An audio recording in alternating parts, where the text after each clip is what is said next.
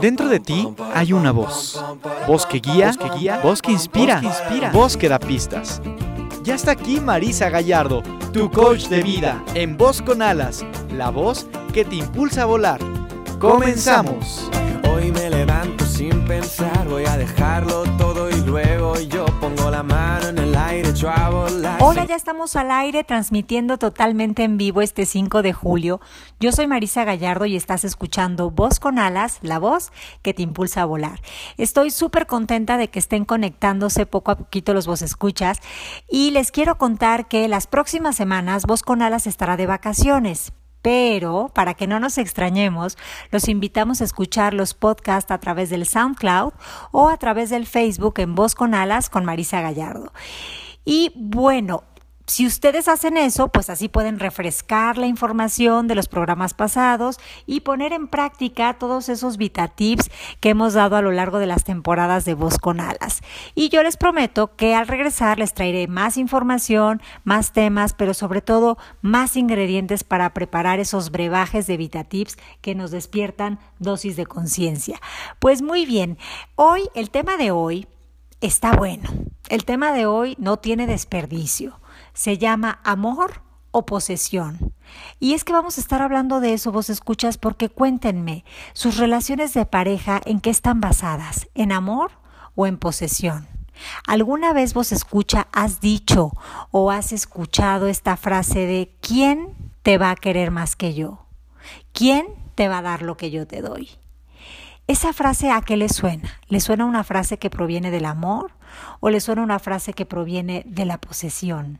Bueno, por supuesto que todo depende de la intención eh, que exista detrás de la persona que está diciendo la frase, pero por lo general esta frase está hablando como como de, bueno, podría tener implícita información del tipo me debes muchísimo o sabe todo lo que yo te doy.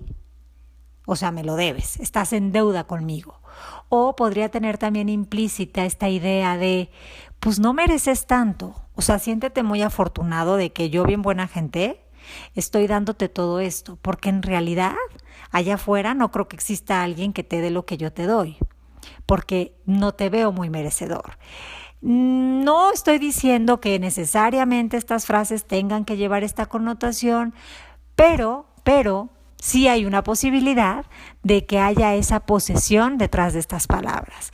De esto vamos a estar hablando hoy, así que no se muevan de su lugar, vámonos a la primera sección. Porque tú no eres el autor de todo lo que crees, despierta, no aceptes las, las herencias sin coherencia.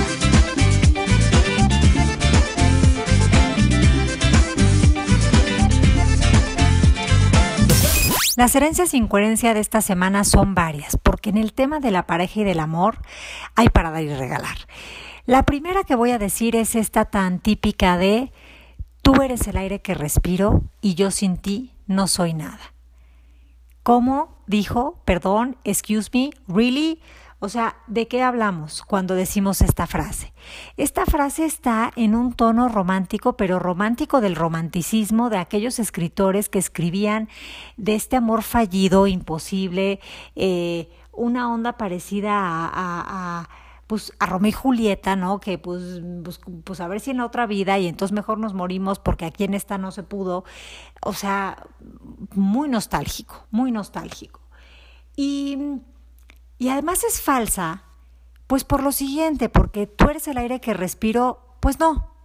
No, porque cuando naciste respirabas otro aire, no era el aire de esta persona porque ni la conocías. Entonces, no es cierto. No, sin ti no vivo, ¿qué crees? Que sí vives. Sí vives porque estuviste muchísimos años sin conocer a esta persona y vivías. Entonces, pues ahora la conoces y vives y si se tiene que ir de la vida, ¿qué crees? Que respirarás, porque a lo mejor tu corazoncito sientes que se te parte, pero seguirá latiendo y seguirás respirando y ahí estarás. Entonces es una herencia sin coherencia y está muy basada en la necesidad en la necesidad del otro. Y además es prima hermana de la siguiente que también es mítica, esta idea de que allá afuera existe una media naranja y que yo seré una naranja completa cuando encuentre mi mitad.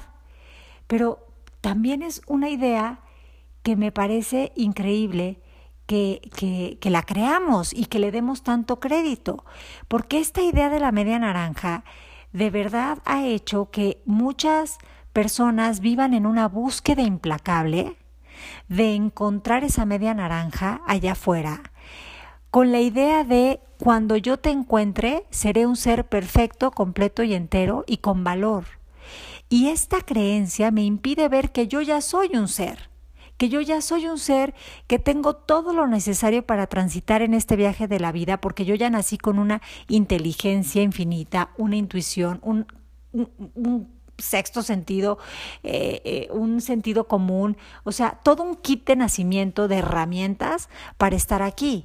Sin embargo, no lo puedo ver porque estoy condicionado con esta creencia o esta herencia sin coherencia de que allá afuera hay alguien que me va a complementar. Eso impide que yo vea mi totalidad. ¿Sí ven?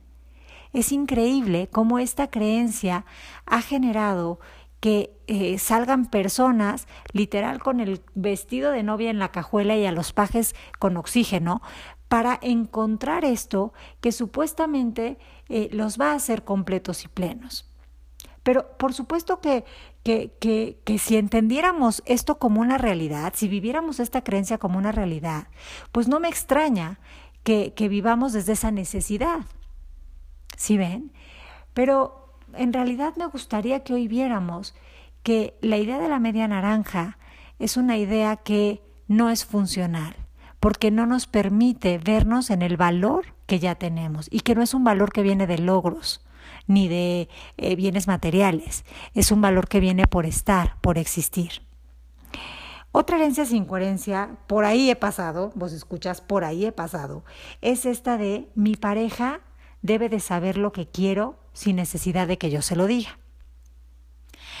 Esta, esta herencia sin coherencia es muy simpática porque es como si nosotros pensáramos que nuestra pareja tiene que tener eh, poderes adivinatorios, o sea, ser, em, pues ser adivino, ser pitoniza, eh, ser lector de la bola mágica, para en todo momento descifrar, adivinar, saber, predecir qué es lo que yo voy a necesitar. Y desde esta premisa nos vamos con el típico ejemplo de eh, estás enojada, ¿no? Y entonces tu pareja te pregunta, oye, ¿qué te pasa? ¿Qué me pasa? Nada. Pero tu nada en realidad quiere decir, obvio, sabes perfectamente todo lo que me sucede, con A, B y C. Pero ¿qué crees? Que la otra persona tiene otro mapa mental, tiene otra visión del mundo y probablemente no se esté enterando de la misa la mitad. O sea, no tiene ni idea de qué es lo que te está pasando. Y no porque se quiera hacer el, el, el, obsiso, ¿no? sino porque realmente pues no ve lo que no ve. No ve lo que no ve. Y, hay una frase que dice, no es tonto, no, no es idiota, simplemente no ve lo que tú estás viendo. Entonces, bueno, pues eh, imagínense vivir con esta herencia sin coherencia en la pareja, qué cansado es porque cuánta expectativa genera en tu pareja, cuánta expectativa de tú ya deberías de saber, pero desde mi color favorito, mi comida favorita, lo que estoy pensando, lo que quiero hacer mañana, lo que quiero hacer en un mes, o sea, tú ya deberías de saber. No, bueno, desde ese lugar no hay una comunicación desde ese lugar hay un proceso adivinatorio como tal. Y como todo adivino, pues te puedes equivocar. Y el día que te equivocas, no te quiero contar cómo, cómo, cómo, cómo te va a caer la cuestión. En fin, es una herencia sin coherencia y, hay que ponerle ojo para que, para sacarla de ese lugar incoherente, inconsciente y ver que realmente no es muy útil seguirla conservando. Otra herencia sin coherencia, por supuesto, es este, soy tuya y tú eres mío. Pero, pero ¿de qué estamos hablando aquí? Otra vez estamos hablando de esa posesión que luego genera esta idea de celos, esta idea de tú eres un objeto que yo poseo, yo soy un objeto que tú posees, de convertir a las personas en objetos. Entonces suena, suena muy de eh, mío, tuyo, eh, pues suena ego, Suena ego una vez más. Suena ego porque no estoy pudiendo ver que tú eres y que yo soy y que juntos compartimos. Otra herencia sin coherencia es, si me quieres, demuéstramelo. ¿Qué piensan de esta frase? ¿A qué se refiere eso? ¿Cómo debo yo de entender demuéstramelo? Tengo que hacer qué para que tú veas que te quiero. Porque el amor es una cuestión que se siente y que se comparte y que se expande. Pero si yo tengo que cumplir unos requisitos que tú pones, y con eso vas a calificar si lo que yo estoy dándote es amor o no es amor, pues empecemos por ver cuáles son tus requisitos y en qué creencias están basando. Porque a lo mejor tus, tus creencias con respecto al amor están más alineadas o más apegadas a una idea de posesión y no de amor. Entonces, eh, ¿qué es eso de demuéstramelo? Cuando tú me dices que te lo demuestre, ¿a qué te refieres con eso? Y es una buena conversación que podrían empezar a tener hoy con sus parejas.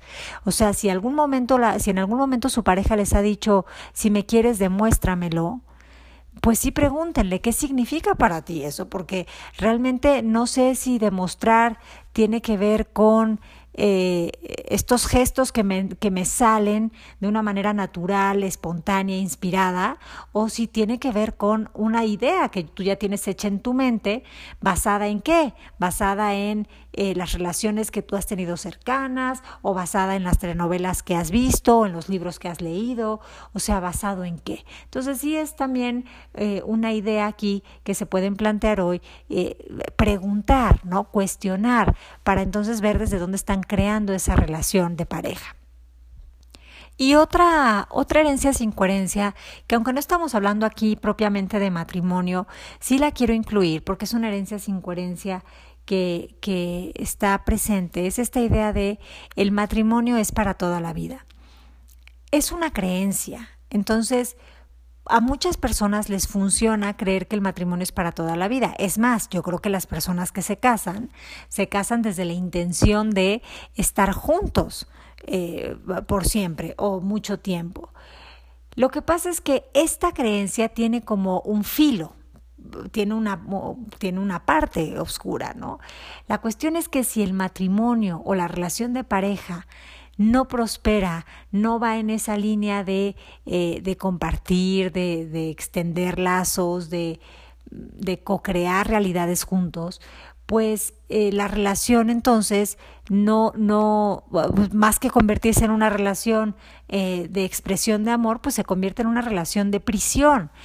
Y tener la creencia del matrimonio es para toda la vida impide que muchas relaciones que, que ya no están en, en, una misma sintonía, sigan juntas en una en una relación, digamos que eh, a mí no me gusta llamarlas tóxicas, pero de aprendizaje, hasta que puedan ver que esta creencia ya no les es útil y que es mucho más sano entender que en ese momento, pues sí, la intención era que fuera para toda la vida, pero que eh, hay, hay relaciones que no tienen esta, o sea, el tiempo las relaciones, pues es es una cosa que no, no, no viene mucho a, a, cuento, ¿no? Porque las relaciones siempre duran lo perfecto, entendiendo lo perfecto como, como lo ideal, en su caso, ¿no? Lo ideal es el tiempo que ofrecen ese aprendizaje, esa conexión y eso que vienen a aportar a, a cada ser humano para su evolución. En fin, estas fueron las herencias sin coherencia del día de hoy. No se vayan, vamos a la sección de las letras con alas.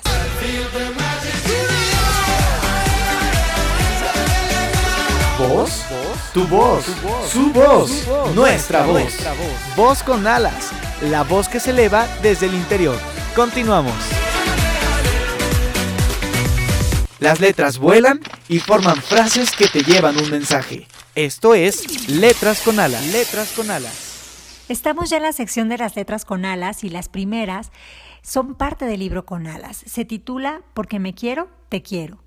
Te quiero porque reconoces en mí a un ser completo que no necesita arreglos. Te quiero porque no estamos juntos para complementarnos, sino para amarnos. Te quiero porque aunque nos apoyamos, no nos recargamos.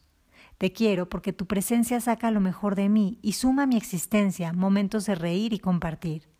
Te quiero porque juntos hemos aprendido que el amor de pareja se fortalece cuando hacemos equipo. Te quiero porque con la fusión de nuestras ideas creamos un mundo nuevo de propuestas. Porque me quiero, te quiero, y no quiero que cambies nada de ti. La segunda frase con alas dice así, Te quiero no porque juntos somos uno, sino porque juntos seguimos siendo dos. Esta frase con alas me parece sabiduría y amor verdadero en su totalidad. Por un lado, podemos entender esta idea de que somos uno, pero es que en realidad todos somos uno, porque todos somos parte de un todo y ese todo es parte de nosotros. Pero en el tema de la relación de pareja, esta parte de seguimos siendo dos tiene que ver con reconozco que tú ya eres un ser pleno, completo, que eres un ser que contiene todo y que no hay nada de ti que quiera cambiar. Yo te reconozco y te acepto como eres. Eso me parece amor verdadero, porque cuántas veces no estamos en la relación de pareja queriéndole cambiar todo al otro. ¿Cuántas veces no estamos diciendo, bueno, sí, pero si cambiara esto, si tan solo hiciera aquello, si tan solo hiciera, eh, tuviera estos detalles, o si tan solo hablara de esta forma, o si tan solo llegara a tal hora, cualquier cosa que digamos después del, pues sí, pero si tan solo es, es un cambio es modificar algo, es no reconocer una parte de esa persona. Mm, bueno, el ego hace que vivamos un poco así, ¿no? En esta idea de, bueno, pero podrías hacer esto para que fuera la cuestión mejor. el amor, el amor nos invita a salirnos de esas ideas. El amor nos hace que podamos ver a la persona como es, incluso si tiene cosas que no nos gustan. El amor permite a los demás ser. Y bueno, por eso es que escogí estas frases con alas para el día de hoy.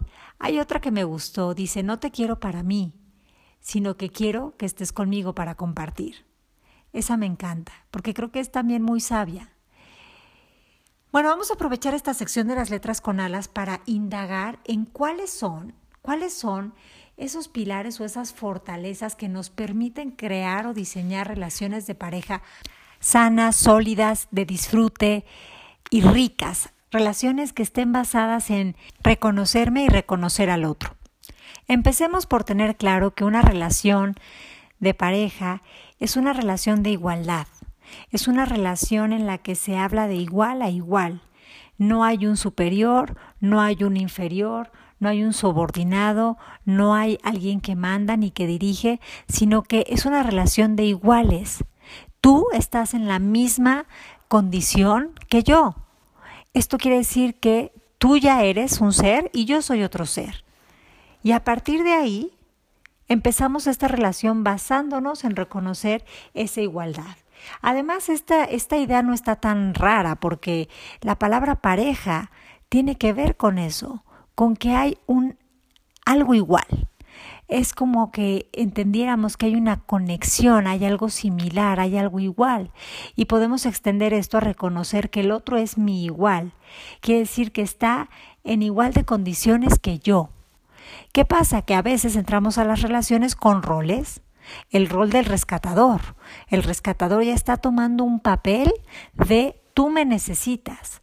Y el rescatador puede estar muy basado en esa frase que dijimos al inicio del programa. Yo te doy, lo que nadie más te va a dar. ¿no? Esta idea de fíjate cómo yo te estoy sacando de ese agujero en el que estabas y me estoy convirtiendo en tu héroe, en tu rescatador. Y de esta manera yo estoy teniendo un papel de poder ser visto y tú estás teniendo el beneficio de salir de ese fango en el que estabas. Entonces, cuando hay estos roles, pues no hay una igualdad. Pero sí hay una similitud vibracional. Esto quiere decir que, eh, pues, esta frase de hay un roto para un descosido. Quiere decir que eh, para un rescatador necesariamente tiene que haber una energía de la persona que necesita ser rescatada, que en este caso se llamaría víctima. Al final del día, esa es la similitud, porque son energías similares. Una relación en la que no se ven a las personas de igual a igual es una relación que puede manifestar desequilibrio, que puede manifestar una conversación de frustración y de dolor. Hay que tener muy claro que en la relación no hay un mejor ni un peor. No existe esto de mejores ni peores porque no existen seres superiores ni seres inferiores. Eso es una perspectiva que hemos creado cuando estamos hipnotizados por el mundo de la percepción del ego, eh, que, que sí cree en los opuestos. Pero en realidad los seres son todos seres perfectos y no, no existirían. ¿Por qué? Porque la naturaleza no hace tonterías. La naturaleza de alguna forma eh, no no tiene equivocaciones. Entonces a lo mejor yo puedo nacer eh, con una malformación física, pero en realidad en la inteligencia infinita eso quizás tenga un propósito, aunque mi mente de humano mortal no lo puede entender. Y eso no me hace, no me hace menos ni me hace más tampoco. Todos somos seres únicos e irrepetibles y esa, esa unicidad es algo que sí debemos tener en cuenta, que sí debemos considerar primero en nosotros para después poderla respetar y reconocer en los otros. Si nosotros no respetamos lo que somos, ¿cómo vamos a salir a una relación a hacer algo que no hacemos por nosotros mismos? No tenemos ese ejemplo, no tenemos eso interiorizado. Entonces no podríamos hacerlo con, con los demás. Por eso es que yo les contaba en el programa de las relaciones, eh, un programa que tuvimos hace dos miércoles, que la relación que tienes con los demás es proporcional a la que tienes contigo mismo. Y la de la relación de, y la relación de pareja no está excluida. Al contrario, es una relación que habla muchísimo de la relación que tú tienes contigo mismo. En una relación de igualdad hay un equilibrio en la idea de dar y recibir por parte de ambas partes, aunque suene repetitivo. Hay un equilibrio en esto. De esta manera no existe esta idea de yo me siento alguien que debe, un deudor, y tú te sientes un superior que me puedes maltratar o exigir. Y como no existe eso, no existen posicionamientos ni de víctima, ni de merecedor, ni de no merecedor, sino que existe una conversación de igualdad de igualdad. Y desde ese lugar hay mucho oxígeno para estar en una relación, porque no me estoy sintiendo presa, culpable, eh, pagando una condena, no estoy en esa relación como para que cubrir, tapar, sino que ambos nos podemos sentir dignos y libres, no dignos de esta dignidad de orgullo, de, de canción ranchera, sino dignos de honrados, de dueños de nosotros mismos. Y con eso, eh, con ese poder, poder ver el poder de los otros también. Fíjense, vos escuchas que paradójicamente, pero también estadísticamente, eh, cuando hay una persona en la relación que se siente en deuda, que se siente el deudor de la relación, eh, por lo general es el que se va de la relación, porque no puede soportar tanta presión y tanta frustración y no puede soportar sentir que nunca jamás va, va a ser capaz de poder solventar, de poder eh, pagar, de poder compensar de ninguna manera esa deuda, ese pago que siente que debe. Y para asombro y tristeza del otro, que es el que supuestamente lo ha dado todo, pues esta persona se va. Y este se queda con un sentimiento de cómo es posible, qué ingrato, cómo se atreve, qué poco valoró. O sea, imagínense, se mete en una conversación de ¿Qué está pasando si yo lo di todo en la relación? Yo lo di todo, ¿qué no fue suficiente? Y lo que no vio es que eh, ese, ese exceso de dar estaba viniendo no de este dar que es genuino y auténtico, que está unido a, a, recibir, sino que simplemente está en un lugar de te doy porque necesito que me necesites. ¿Cómo vamos vos escuchas? Ahí vamos, ¿no? Bueno, otro factor que es de verdad eh, un factor a considerar es esta parte de ser un escucha generoso y crear una comunicación de verdad de conexión con la persona, una comunicación donde haya verdadera empatía. Pero ojo, primero quiero que entiendan la palabra empatía, porque muchas veces entienden empatía con lástima, con... Em, eh, con, pues, con un significado medio raro. Ser empático es poder ver al otro y poder ver que aunque a lo mejor el otro en algún momento no se está sintiendo bien, uno no deja de ver su grandeza, uno no deja de estar ahí en esa contención de amor y en esa visión de, de, grandeza hacia el otro. Cuando hablo de comunicación, también me refiero a la comunicación de la intimidad. Comunicarse es básico para tener relaciones de cualquier tipo, pero en una relación de pareja la comunicación es comunión, es crear una comunión, es crear un puente entre estas dos personas. Entonces, eh, si no se saben comunicar, pues lo bueno es que se puede aprender. Pero la comunicación no es decir solo palabras a diestra y siniestra y tampoco es todo el tiempo hablar de yo necesito, yo necesito, yo necesito, tú dame, tú dame, tú dame, porque tampoco es eso propiamente comunicación. La comunicación sí está basada en peticiones, por supuesto que sí, porque las peticiones son puerta a la abundancia, pero la comunicación primero tiene que ver con escuchar. Y cuando hablamos de escuchar, no hablamos de escuchar solo para contestar, sino que hablamos de escuchar todo lo que se está diciendo a nivel verbal, pero también lo que está sucediendo a nivel corporal. Ese lenguaje que no se habla, pero que al final del día está diciendo mucho. Hay que tener en cuenta que cada persona ve la vida a través de su propio filtro, a través de sus propios eh, lentes ¿no? que usa.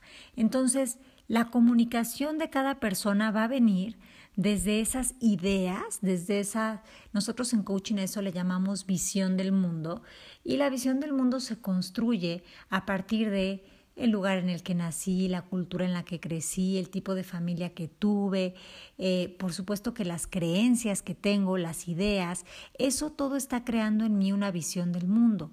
Y desde esa visión del mundo yo voy a salir a comunicarme con el otro. Esto va a generar que yo tenga una forma de ver las cosas, eh, unos puntos de vista con respecto a determinados temas y que a lo mejor mi pareja no tiene. Pero entonces comunicarme tiene que ver con expresar todas estas ideas, pero no desde el juicio. Si mi pareja a mí me dice algo desde su mapa mental, desde su visión, y me dice algo que yo la verdad es que no veo así, yo no comparto, yo no estoy de acuerdo, yo puedo respetar su opinión sin necesidad de tomarla como propia y puedo comunicarme con él sin necesidad de atacarlo ni juzgarlo. El problema es que muchas veces tratamos de supuestamente comunicarnos y lo que hacemos es una lucha de poderes, una lucha de poderes basado en quién tiene la razón. Y dice por ahí el dicho que, que prefieres tener la razón o ser feliz. Pero para nosotros hemos creído, bueno, más bien para nuestro ego, nuestro ego ha pensado que tener la razón es tener el poder y que si tienes el poder, tienes el mando y que si tienes el mando, pues mandas. Pero ¿qué crees? Que no, porque muchas veces lo que hacemos con esta lucha de poderes es, generar una comunicación basada en el miedo, una comunicación basada también en el maltrato o en la manipulación.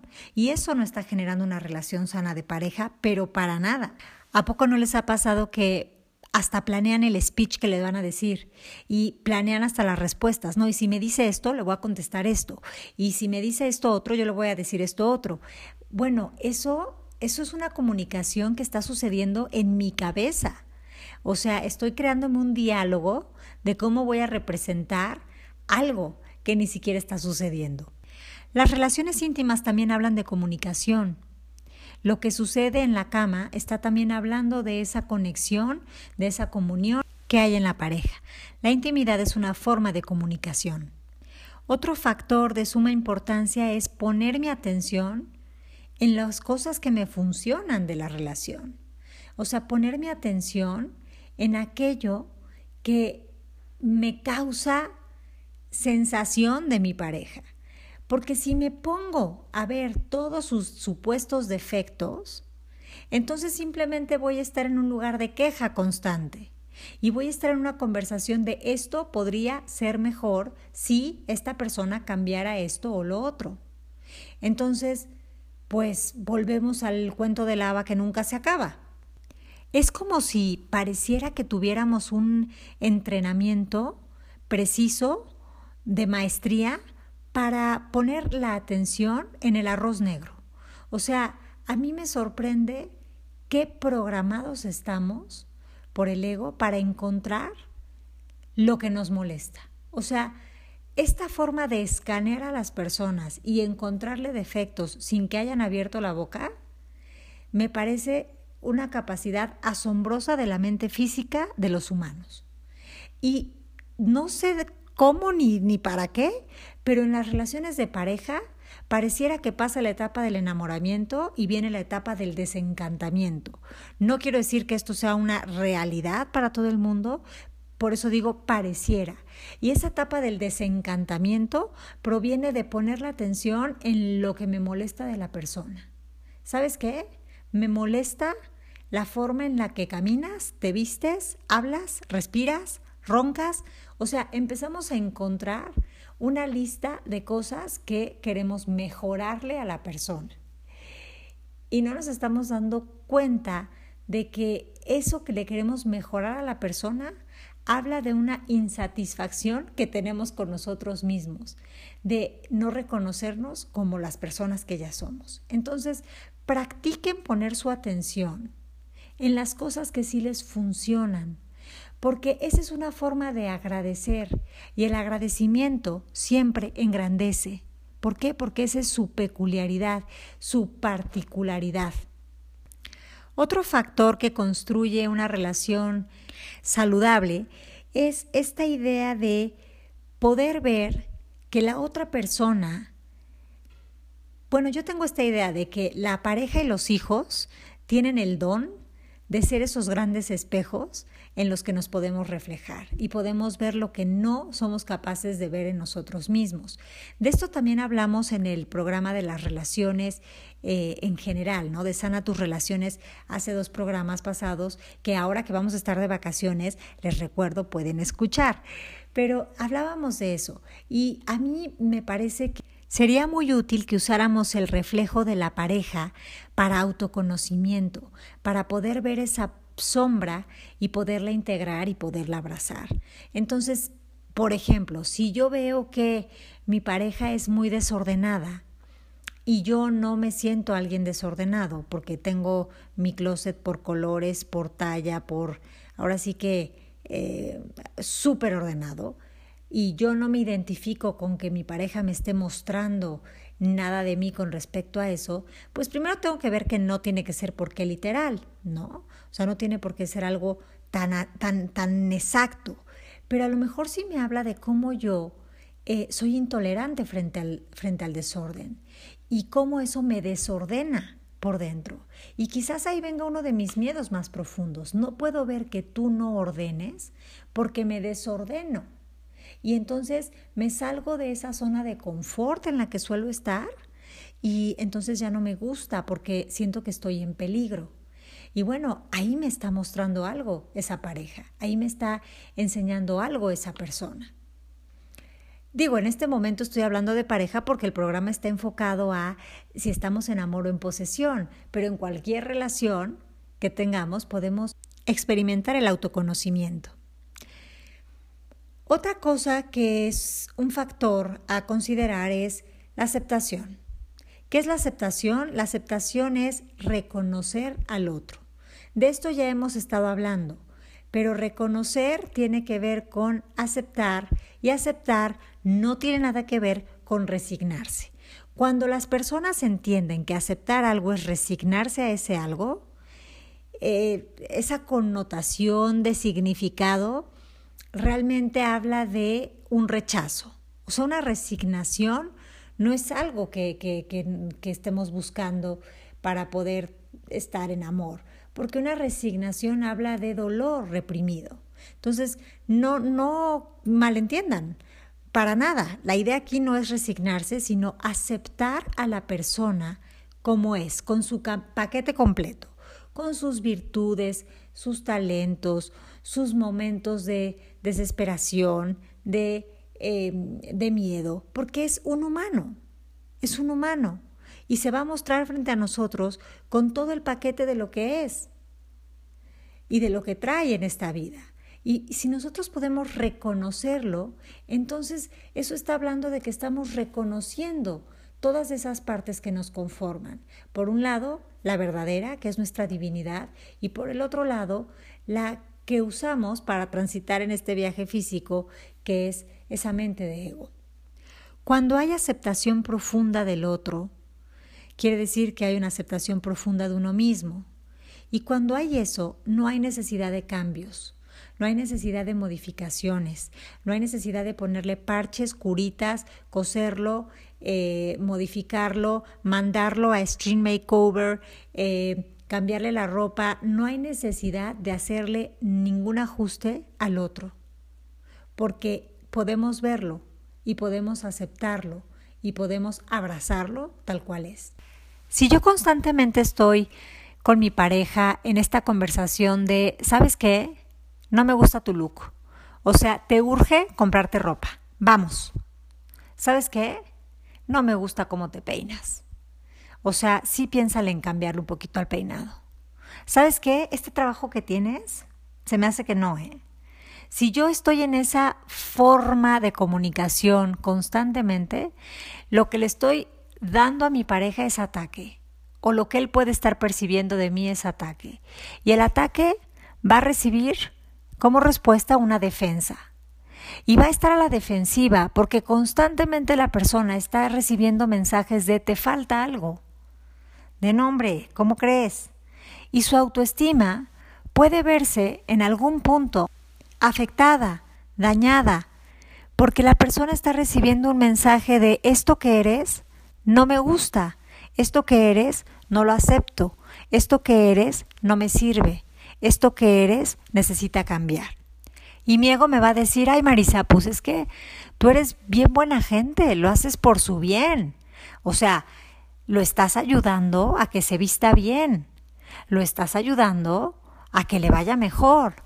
Pero en realidad si le rascas un poquito, pues a mí me conviene que te veas mejor, porque entonces para mi ego eh, eso significa algo. A mí me funciona que en el trabajo eh, a lo mejor salgas a las seis porque puedo estar más tiempo contigo. Entonces, esto de que lo hago por ti, ¿hasta qué punto no es un disfraz de algo que estoy haciendo más bien por mí? Además, qué maravilla, qué maravilla y cuánto aporta a las relaciones la diversidad. ¿Cuánto aporta esas diferencias? Que, que, aparecen, aunque sean en cosas de gustos como películas o de música, pues esas diferencias aportan y nutren a la pareja también. Son la pimienta y la sal de las relaciones. Así que pues quizás si hacemos ese cambio de perspectiva y vemos estas diferencias como cosas que nos aportan y no que nos quitan, pues ya no, ya, no, ya no necesitamos cambiar nada, ya no necesitamos hacer modificaciones ni arreglos, simplemente nos permitimos disfrutar de eso que trae eh, esto a la relación. Bueno, otra cosa que me gustaría ya resaltar con respecto a todo lo que hemos hablado, ya, ya ha estado este punto tocado en varios de los aspectos que dije antes, es hacernos cargo de nuestra energía, hacernos cargo de ese amor por nosotros mismos, hacernos cargo de la forma en la que estamos apareciendo en el mundo, en las diferentes escenas de nuestra vida a lo largo de nuestro día, hacernos cargo de eh, con qué estado de ánimo estoy eh, comprometido, con qué propósito de mi ser estoy comprometido, estoy en paz, estoy en armonía, estoy en bienestar, ¿cómo quiero estar? ¿Cómo quiero estar para desde ahí poder tener estas relaciones con los demás? En este caso con mi pareja. Porque si estoy en miedo, necesariamente estoy en posesión. Porque mi miedo me está diciendo, yuju, yuju, necesitas cosas, que no ves que te falta esto, que te falta lo otro, que te falta aquello. A ver, córrele y consíguelo. No es que mi miedo me esté diciendo propiamente eso, pero yo, con mi mapa mental, puedo llegar a entender que el propósito del miedo es ese, asustarme. En realidad el miedo tiene propósitos más útiles. Ya haremos un programa con respecto a eso. Pero, si ven, si, si, si hay algo más allá de lo que a veces nosotros alcanzamos a percibir con nuestra propia visión del mundo. Por eso es que estar en este ejercicio constante de autoconocimiento nos abre puertas, nos abre panoramas, nos abre perspectivas, amplía nuestra visión del mundo. La función y la finalidad de una sesión de coaching con un cliente es básicamente esa, expandir su visión del mundo, expandir la forma en la que percibe porque eso le va a dar opciones, eso le va a dar posibilidades. Y bueno, pues entonces eso lo podemos ir haciendo día a día nosotros con nosotros mismos, a través de elegir de qué manera quiero aparecer en el mundo, cómo me quiero, qué, energía es la que yo quiero eh, mostrar en el mundo. Quiero ser una energía de eh, compañerismo, de, de crear lazos, de aportar, de hacer equipo, pues qué increíble. Si quiero ser eh, si quiero estar en este lugar de eh, paz, bueno, pues tendré que tener muy claro que la paz no está allá afuera, no está en lo que está sucediendo en el exterior, sino que es una cuestión que está viniendo de mi interior. Entonces, ese, ese punto creo que es, eh, lo estoy diciendo al final, pero bueno, es, es un punto que está unido a todos los puntos que antes comenté con respecto a cómo crear estas relaciones de pareja que estén basadas en el amor y no en la posesión. Démonos cuenta que podemos avanzar juntos, pero no pisándonos. O sea, podemos hacer este viaje a través de compartir, pero no de meternos el pie. Lo que pasa es que esta idea del sabotaje a otros es un reflejo de algo que hago conmigo, es un reflejo de ese autosabotaje que yo me hago a mí mismo con ideas, con planes que tengo, con proyectos que luego no hago porque me pongo el pie. Y luego proyecto esto en mis relaciones. Y mi relación de pareja, pues como es una relación cercana, es una relación en la que salgo a hacer esto mismo. Entonces hay que ser responsables, hay que tener esa responsabilidad de la que hablamos en el coaching, que es la habilidad para responder, habilidad de respuesta. De eso habla el coaching, de esa habilidad que tenemos para tener desde el dominio de nosotros mismos una respuesta inteligente. Inteligente tiene que ver con inteligencia emocional, pero también espiritual. A eso se refiere. Esto tiene que ver con que ser responsables es saber que yo soy responsable de mí, de mi estado de ánimo, de mi estado de conciencia, de, de, cómo quiero yo eh, aparecer y percibir. Esa es la responsabilidad que tengo. Entonces, si esa es la responsabilidad que tengo, pues también debo de saber que las personas que están allá afuera no tienen la obligación y no nacieron con el papel y el contrato escrito de yo debo de hacer feliz a Marisa o yo debo de hacer feliz a Juanito. Pues eh, eso no es así. Yo soy feliz y puedo compartir esa felicidad. Es muy diferente es muy diferente y sí quiero que le echemos un ojo a eso. Esto se debe a que la felicidad es un estado interno, o sea, la felicidad es un estado que uno decide. Entonces, la pareja te puede hacer pasar momentos de conexión, de amor, de, de compartir, pero la felicidad no es algo que esté proviniendo, o sea, tu propia felicidad no es algo que esté proviniendo de el otro, sino que está proviniendo de esa decisión de tú estar abierto y receptivo a eso. Y de estar en esa conexión con ese estado interno, con ese estado interno de alegría. Claro que aquí recalco que la felicidad no es algo que se consigue, no es un objetivo, no es cuando tenga eh, el anillo, cuando tenga la casa, cuando tenga eh, o cuando tengamos a nuestro primer bebé. No, no, no, no, no se me confundan, porque yo no estoy hablando de eso. La felicidad no tiene nada que ver con eso, porque es un estado de conciencia, es un estado de alegría, que tampoco tiene que ver con, como estoy alegre, me la voy a pasar saltando en un pie todo el día dando marometas. Qué bonito suena, pero la alegría tiene muchas formas de aparecer. En momentos podrá ser dando vueltas de carro por la vida, pero en otros momentos pues puede ser simplemente en ese estado de gracia, de gratitud, de, de, de, de pues pues de una alegría que no está propiamente expresada con, con, con gestos, pero que está interna, hay una, una, una risa interna. Ahora la pregunta del millón sería, vos escucha, ¿estás a gusto con la relación que tienes con tu persona? ¿Tú te aceptas a ti? ¿O hay algo que rechazas de ti? Si aquí estás contestándote cosas del tipo, no, la verdad es que me molesta de mí esto, esto y lo otro, y la verdad es que me cuesta aceptarme, bueno, pues es, es una oportunidad, es un área de trabajo. Es un área de trabajo que una vez que la sanes en ti, la podrás ver sanada también en tu relación de pareja. No necesitas esperar a que el otro cambie. No estés esperando a que el otro cambie, a que tu pareja cambie, a que modifique las cosas que te molestan. Mejor empieza a ver qué puedes hacer tú contigo, dónde está tu poder, dónde está tu solución, porque tu solución siempre va a estar en ti. No va a estar en él ni en ella, sino en ti.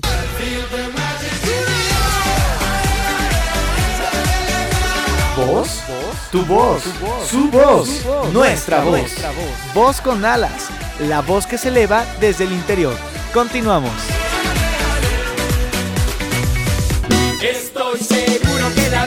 Tiene una sorpresa. Alguna magia que me encienda la luz de la cabeza. Aquí están tus cápsulas de Vita Tips que te dan dosis de conciencia en el botiquín mental. La medicina que alivia el corazón. Exacto, la medicina que alivia el corazón. Estamos ya en la sección del botiquín mental y bueno, a estas alturas del programa yo quisiera creer, ¿verdad? Que tenemos ya muy clara por lo menos la diferencia entre amor y posesión. El amor es algo verdadero, es genuino, es auténtico, proviene de la parte pura de nosotros, es decir, de nuestro espíritu, mientras que la posesión está ligada, y siempre lo estará, a la necesidad, al deseo de complementarme a través de la creencia de sentir que me faltan cosas, que no estoy completo, que para yo poder ser necesito obtener o poseer. La posesión da lugar a conversaciones de ¿y si me deja? ¿y si se va con otro o con otra? ¿y si me quedo solo? ¿y si ya nunca más? ¿y si nadie me quiere? ¿y si que son, como pueden ver, escenarios de terror, pero que no están sucediendo más que en la imaginación. ¿Cómo podemos identificar que estamos en posesión? Porque la posesión sabe a ansiedad, huele a necesidad. La posesión no me la estoy pasando bien porque tengo preguntas para mi pareja del tipo, ¿quién te llamó? ¿A qué hora saliste? ¿Por qué te estás arreglando tanto? ¿Para qué te pones eso? ¿Con quién estuviste? Y si te descuidas, te reviso el celular, la cartera, el coche, o sea, lo que, lo que se deje, lo que se deje. También estar en posesión tiene que ver con, eh, a lo mejor, no esta conversación de con quién estás y dónde estás, pero con exhibirte como un trofeo, ¿no? Vamos para que la gente vea, vea nada más lo que yo traigo conmigo, que esto es mío, nada más para que vean de lo que yo soy capaz de tener a mi lado. Lo que no funciona de esto es que el día que termina la relación, pues yo siento que pierdo un valor, porque ya no tengo ese trofeo que mostrar, ya no tengo esa, esa persona al lado que me hace ser. Siento que he perdido poder, que me falta algo y que necesito encontrar eso que me vuelva a ser un ser completo. El amor, por otro lado, es diferente. El amor se vive, se disfruta, se expande. El amor es bienestar. El amor es compartir. El amor es estar en un estado de confianza porque uno confía en uno mismo. Luego entonces puede permitirse confiar en el otro. Porque uno sabe que si el otro hace cualquier cosa, es decir, eh, se va con otra persona, eso está hablando más del otro que de uno mismo y que aunque la persona haga eso, a lo mejor puedo tener un dolor auténtico, pero eso no va a hacer que mi vida mm, se, se, se, destruya en pedazos y que yo ya no pueda ser o que yo ya no pueda existir, porque yo voy a poder reconocer que yo no soy responsable de eso, La persona tomó esa decisión y eso no tiene nada que ver conmigo. Entonces eso me hace estar muy claro, muy tranquilo, muy seguro y muy siendo yo mismo, no aparentando, no fingiendo y no pretendiendo.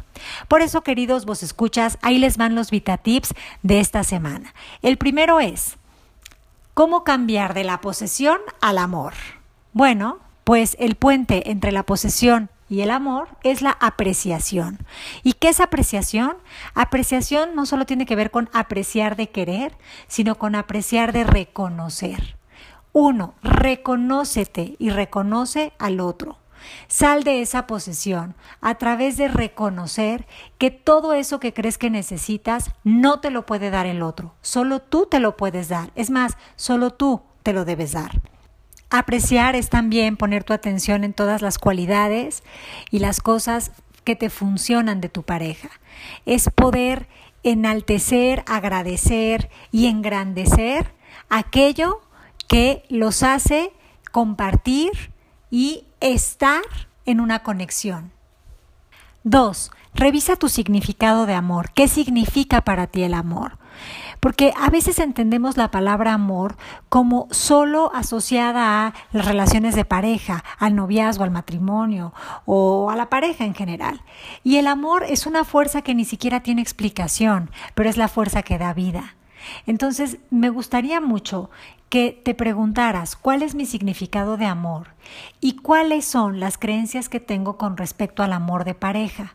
Que escribas esto en una hoja y que al final de escribirlas revises si la información que está ahí se alinea al bienestar o se alinea al miedo. Si se alinea al bienestar, entonces es amor. Tienes creencias poderosas sobre el amor. Pero si se alinea al miedo, entonces estás en posesión o en posibilidad de generar relaciones de posesión. Si el ejercicio te hace ver que tus creencias están basadas en miedo, lo único que tienes que hacer es crear conciencia de que no son funcionales y que mantenerlas en ti seguiría haciendo que te alejes de experimentar relaciones de amor. Dejarlas ir es solo una decisión, es solo dejar de ver el valor en ellas. Cuando ya no te sirven, las puedes desechar y entonces puedes estar listo o lista para reescribir unas nuevas creencias que sí estén en esa energía de amor. El VitaTip número 3 dice nutre, nutre y nútrete. Entonces, nutre la relación, no la des ya por hecho, no porque ya lleves 15 años con tu pareja, pienses que, ay, pues ya, o sea, si ya duramos 15, ya estamos del otro lado. Las relaciones son organismos vivos, por eso es que hay que nutrirlos, mantenerlos, cultivarlos, ¿sí? A lo mejor la relación se transforma, a lo mejor esta etapa del enamoramiento, del cosquilleo, de la mariposa, ya no está así como tal, pero el amor es inmutable, siempre va a estar de alguna manera, se va a transformar, pero para que se transforme en algo que le sea útil, pues hay que hacer este, este trabajo de estar en esa mm, conversación y comunicación constante con uno mismo y con el otro. El siguiente VitaTip está muy relacionado con el anterior, que la rutina les dé ruta, porque esa es la finalidad de una rutina. Una rutina nos da una ruta hacia un lugar. No tiene por qué ser estancamiento en ningún momento, no tiene por qué ser pan con lo mismo. Una rutina es ese caminito que voy creando y que me da esa dirección hacia donde quiero ir. Entonces, si quiero caminar en esta relación de pareja y lo quiero hacer de la mano, pues tomemos la rutina no con ese cansancio, con esa asfixia de siempre lo mismo, sino que introduzcamos a esa rutina eh, pues eh, ingredientes que sigan dando ruta y sigan dando dinamismo y sigan aportando eh, chispa genuina a la relación. Y por último, el VitaTip final es ama desde la libertad.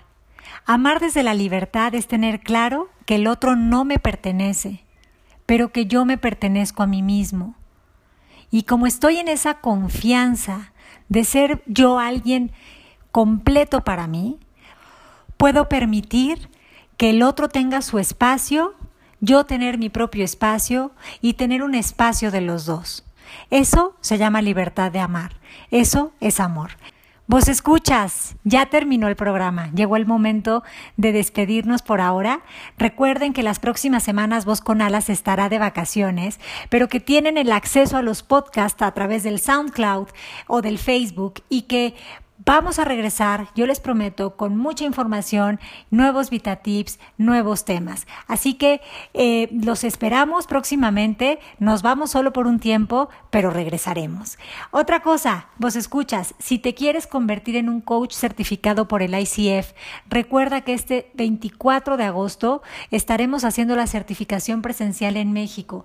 Me encantaría, sería un honor para mí que me permitieras eh, formarte para darte las herramientas y poder ofrecer servicio a otras personas. Si esto te interesa, escríbenos a mexico.mmkcoaching.com. Sin más, vos escuchas, les mando un beso muy grande, un abrazo, nos escuchamos próximamente. Esto fue Voz con Alas, la voz que te impulsa a volar. Y volando se fue Voz con Alas, pero pronto regresará, pues la voz interior nunca, ni por un instante, deja de susurrar. Nos escuchamos el siguiente miércoles en punto de las 12 del día en Voz con Alas, la voz que te impulsa a volar.